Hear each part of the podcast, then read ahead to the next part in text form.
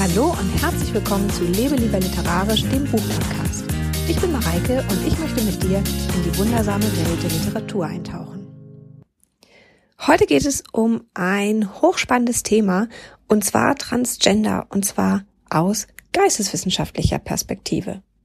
Wenn du meine Podcast-Folge zum Thema populärwissenschaftliches, geisteswissenschaftliches Bloggen gehört hast oder den entsprechenden Blogartikel gelesen hast, dann hast du schon mitbekommen, dass ich gerne MyLab schaue, den Science-Kanal von MIT Nguyen Kim auf YouTube. Aber, das hast du vielleicht auch schon mitbekommen, wenn du diesen, diese Podcast-Folge gehört hast, dass ich mich so richtig in Rage darüber reden kann, dass es einfach zu wenig aus geisteswissenschaftlicher Perspektive über aktuelle Themen gibt. Und vor allen Dingen ging mir das so, dass ich diese geisteswissenschaftliche Perspektive extrem vermisst habe in der Folge Die Wissenschaft hinter Transgender, also auch auf Mais Kanal. Darin erklärt sie ganz wunderbar die biologischen Hypothesen zu Transidentitäten und so ganz nebenbei, en passant, erwähnt sie auch, dass man eigentlich gar nicht so genau weiß, ob die Biologie statt tatsächlich hinter Transgender steht oder hinter Genderfragen allgemein oder ob eigentlich gesellschaftliche und kulturelle Zusammenhänge so stark auf die Biologie, auf das Gehirn einwirken, dass sie es eigentlich sind, die die Identität einer Person bestimmen.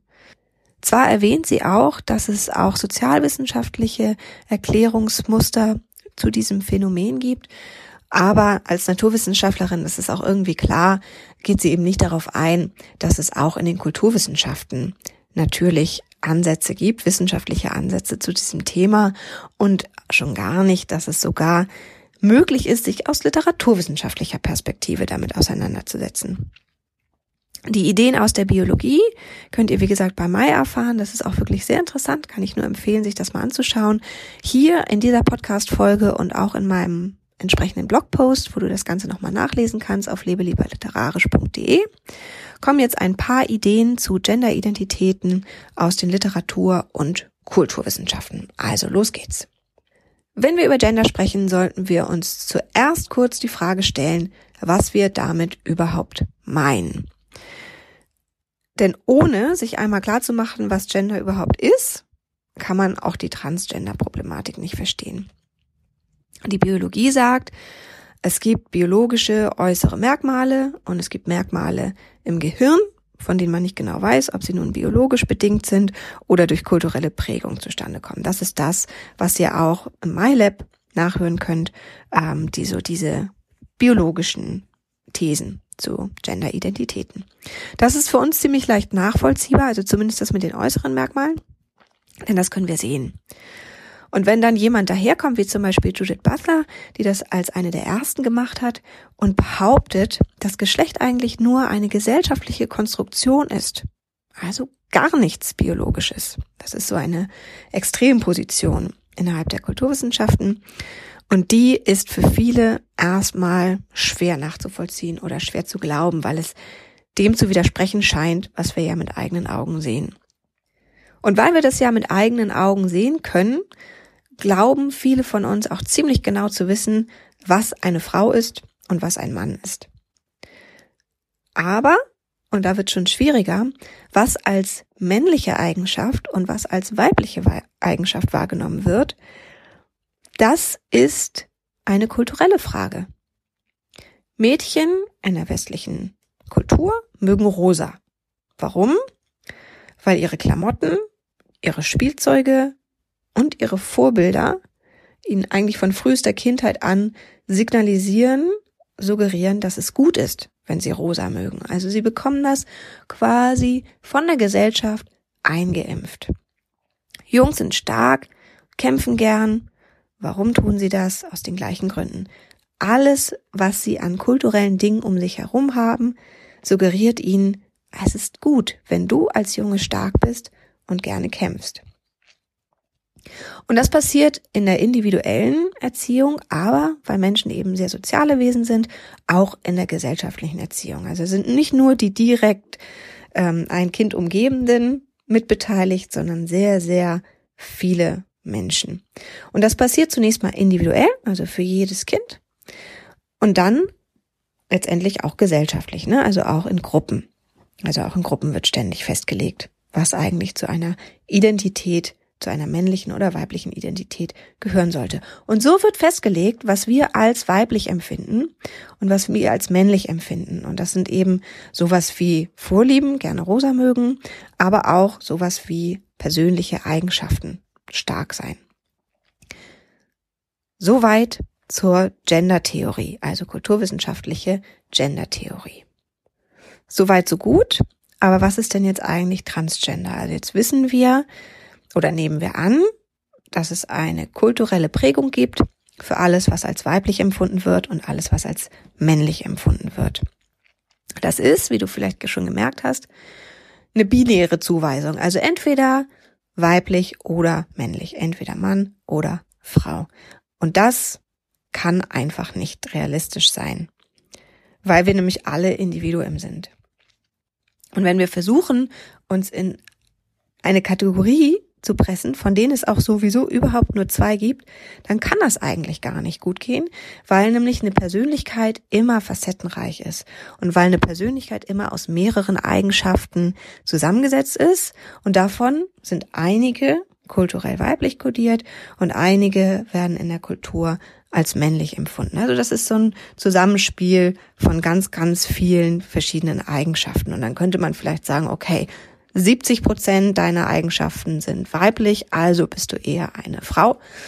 Oder 70 Prozent deiner Eigenschaften sind männlich, also bist du eher ein Mann. Oder empfindest dich selber eher als Mann, weil man halt auch selber immer versucht, sich mit diesen Normen, diesen kulturellen Normen irgendwie zu identifizieren. So und besonders schwer wiegt natürlich das Ganze, wenn jetzt die Gesellschaft das Gefühl hat, vom äußeren Anschein her, das ist ein Mann, aber die Eigenschaften, über die diese Person verfügt, sind eigentlich eher weiblicher Natur. Und damit sind wir eigentlich schon ganz nah bei der Einsicht zu sagen, das ist eigentlich eine Frage der Identität. Also Gender ist nicht unbedingt eine Frage der biologischen Determination, sondern es ist eine Frage von Identifizierung von Identität. Und jetzt kommen wir zu einer Theorie, die tatsächlich ihren Ursprung in den Literaturwissenschaften oder genauer in der Erzähltheorie hat und die uns dem Thema Transgender erheblich näher bringen kann. Und das ist die Theorie der narrativen Identität. Und auch hier müssen wir einen kleinen Bogen machen, um zu verstehen, wie diese Verknüpfung funktionieren kann denn es gab einen sogenannten Narrative Turn in den Wissenschaften. Da haben plötzlich andere Wissenschaften, zum Beispiel die Sozialwissenschaften, Theorien aus der Erzähltheorie übernommen, um ihre sozialwissenschaftlichen Phänomene zu erklären oder genauer zu beleuchten. Diesen, diese Wende hat man eben Narrative Turn genannt und ziemlich zu Beginn dieser Wende stand die Idee, dass der Mensch Grunde seines Herzens und seiner Natur ein sogenannter Homo narrans ist, also ein erzählendes Wesen. Und in dieser The Tradition steht eben auch die Theorie der narrativen Identität.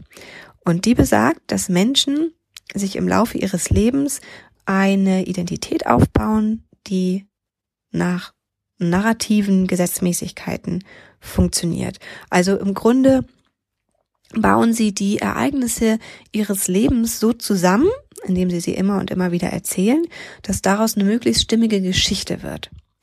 Und mit dieser Geschichte kann man sich dann identifizieren und die kann man eben annehmen als seine narrative Identität und äh, sagen, mit dieser Geschichte, die macht meine Person aus, mit der bin ich identisch. Also das ist so diese Identitätsfrage und Vielleicht hast du schon mal das Gefühl gehabt, wenn du dich auf eine Stelle beworben hast und du sollst Motivationsschreiben schreiben, dann ähm, versuchst du auch die Ereignisse in deinem Leben, dein Studium, deine Hobbys, alle möglichst konsistent so zusammenzubauen, dass du zeigen kannst, mein ganzes Leben hat eigentlich nur darauf hingearbeitet, diese Stelle zu bekommen. Und das, was du da machst, ist dir eine narrative Identität zu konstruieren. Dabei bist du dir meistens bewusst, dass das nicht hundertprozentig das ist, was dich ausmacht, sondern meistens nur eine Facette. Aber das kann eben sehr schön verdeutlichen, wie solche narrativen Identitäten eigentlich geschaffen werden. So, und nun ist es so, dass wir es als besonders angenehm empfinden oder dass wir uns besonders gut fühlen, wenn wir im Einklang sind mit unserer narrativen Identität. Also wenn diese Geschichte möglichst stimmig, möglichst konsistent ist, wenn sie keine Brüche aufweist, denn wenn sie solche aufweist, dann geht es uns meistens nicht gut und es können auch Traumata entstehen. Nun fragst du dich vielleicht, wie können solche Brüche überhaupt entstehen, wenn ich die Geschichte, also diese narrative Identität, eigentlich selber erzähle, also wenn ich das selber in der Hand habe. Das Problem dabei ist, dass es eben nicht so ist. Also du arbeitest nicht alleine an deiner narrativen Identität, sondern andere, deine Familie, deine Freunde, deine Kollegen erzählen ja auch Geschichten über dich. Und mit denen werden wir auch identifiziert manchmal auch von wieder anderen Personen. Und manchmal ist das gut, manchmal passt das zu dem, was wir uns selber für unsere narrative Identität überlegt haben und manchmal passt das nicht. Manchmal wollen wir das auch nicht. Und dann gibt es natürlich noch den anderen Fall, der natürlich noch schlimmer ist, wenn uns andere Menschen Leid zufügen, dann greifen sie ja auch in unsere Lebensgeschichte ein, und zwar indem sie unserer Geschichte Lebensereignisse hinzufügen, negative Lebensereignisse, die wir gar nicht haben wollen und die wir überhaupt nicht mit unserer Identität verknüpfen wollen. Müssen wir aber, denn sie haben stattgefunden. Insgesamt kann man zusammenfassen, es geht uns nicht gut, wenn wir nicht selber entscheiden können, wer wir sind. Und das ist übrigens auch so ungefähr das, was Sartre meinte. Also Sartre hat äh, noch nicht zum Thema narrative Identität gearbeitet, aber das geht auch ziemlich einher mit dem, was er gesagt hat. Das ist dieser berühmte Ausspruch, die Hölle, das sind die anderen. Denn Sartre war damals der Ansicht, dass wir eben nur über unsere Taten, also über die Ereignisse, die wir selbst auslösen in unserem Leben, an unserer Identität arbeiten können. Die Geschichten, über unsere Identität, würden dann aber die anderen erzählen, also die Bewertung dieser Taten. Und die kann eben so ausfallen, dass sie gar nicht mit dem zusammenpasst, was wir uns eigentlich für unsere Identität überlegt haben. So, nun nochmal zurück zu Transgender oder Transgender-Identitäten. Ich habe ja schon gesagt, dass es besonders gut tut, eine selbstbestimmte, stimmige, narrative Identität zu haben. Also wenn man das Gefühl hat, dass alles, was man tut, also alle Lebensereignisse, die sich so aufbauen, mit dem übereinstimmen oder zu dem passen, was man selber auch für richtig hält. Also man kann zum Beispiel gerne Schmuck tragen, wenn man das möchte. Man kann sanft sein oder zielstrebig, wie es einem beliebt. Hauptsache es passt halt zum eigenen Selbstbild. Der Bruch in der Identität entsteht dann, wenn andere sagen, wenn andere das bewerten und sagen, hä, nee, du kannst jetzt aber nicht Schmuck tragen oder sanft sein, weil deine äußeren Merkmale mich davon überzeugen, dass du ein Mann bist und das passt nicht, denn in meiner Kultur gehört Schmuck tragen und sanft sein nicht zum, zur Männlichkeit dazu. Und weil wir als Menschen eben eine ziemlich soziale Spezies sind, prallt sowas eben nicht so leicht von uns ab. Wenn also genügend viele Leute genügend viele Eigenschaften von einer anderen Person als unpassend klassifizieren, kann das dazu führen, dass diese Person ziemlich unglücklich wird. Und das kann dann so weit gehen, dass die Person ihren eigenen Körper eben auch als unpassend empfindet. Also dass dieses, diese narrative Identität der anderen auf die eigene Selbstwahrnehmung sich auswirkt und man denkt, hm, so viele Menschen sagen das, dass das, was ich tue, nicht mit dem, wie ich aussehe, zusammenpasst also ist irgendwas unpassend und das ist mein eigener Körper. Und da kann man jetzt wirklich nochmal mit Sartre sagen, die Hölle, das sind in diesem Fall die anderen. So, und was passiert dann, wenn dieser Bruch einmal passiert ist? Man versucht oder man kann versuchen, die eigene Identität, die narrative Identität wieder konsistent umzuformen. Und dazu muss man entweder das Narrativ in die eigene Hand nehmen, also wieder das Gefühl bekommen, dass man selber Herr über seine eigene Geschichte ist, über seine eigene narrative Identität. Und da kann man zum Beispiel aus der Not eine Tugend machen und sagen, ja, ich bin Transgender. Meine Identität ist die Transgender-Identität und als solche lebe ich die voll aus. Und dafür ist es eben wichtig, dass es in einer Kultur Worte und Konzepte gibt, mit denen man genau diese Identität beschreiben kann, also diese Lebensgeschichte beschreiben kann. Dafür sind eben Worte wie Transgender oder Genderfluid wichtig und dass man eben nicht nur sagt, du musst dich aber entweder mit dem Wort Mann oder dem Wort Frau und auch dem Konzept, was dahinter steht, dem kulturellen, identifizieren, sondern es gibt auch Dinge dazwischen und die kannst du verwenden, um deine narrative Identität so konstruieren, dass sie für dich stimmig ist. Die andere Möglichkeit, also die eine Möglichkeit ist eben die Arbeit an der eigenen narrativen Identität. Und die andere Möglichkeit ist, dass man versucht, den Bruch zu glätten, indem man das anpasst, was in den eigenen Augen, in den Augen der Gesellschaft unpassend ist, nämlich die äußeren Merkmale. Und dazu kann man sich eben auch als Transgender in ärztliche Behandlung begeben. So, und jetzt seht ihr, dass wir schon ziemlich lange, ziemlich wissenschaftlich über Transgender und Genderfluidität nachgedacht haben, ohne uns irgendwie um biologische Aspekte oder das Gehirn oder irgendwas Naturwissenschaftliches zu kümmern. Und wenn ihr bis hierhin zugehört habt, und vielleicht habt ihr auch noch Mais YouTube-Folge gesehen, wenn nicht, schaut sie euch einfach nochmal an, dann habt ihr bestimmt jetzt ein ziemlich gutes Gefühl dafür, wie komplex dieses Thema eigentlich ist und wie gut man es ganz unterschiedlichen wissenschaftlichen Perspektiven betrachten kann und letztendlich auch sich selbst erklären kann. Aber dieser Podcast hieße nicht Lebe lieber literarisch und wäre auch kein Literaturpodcast, wenn ich euch jetzt nicht noch ein paar Bücher mit auf den Weg geben würde, die auf die eine oder andere Weise auch diese Themen bearbeiten, also Themen wie Gender, Transidentität und Genderfluidität. Und das erste Buch, das mir da in den Sinn kommt, ist von Sibylle Berg. Vielen Dank für euer Leben.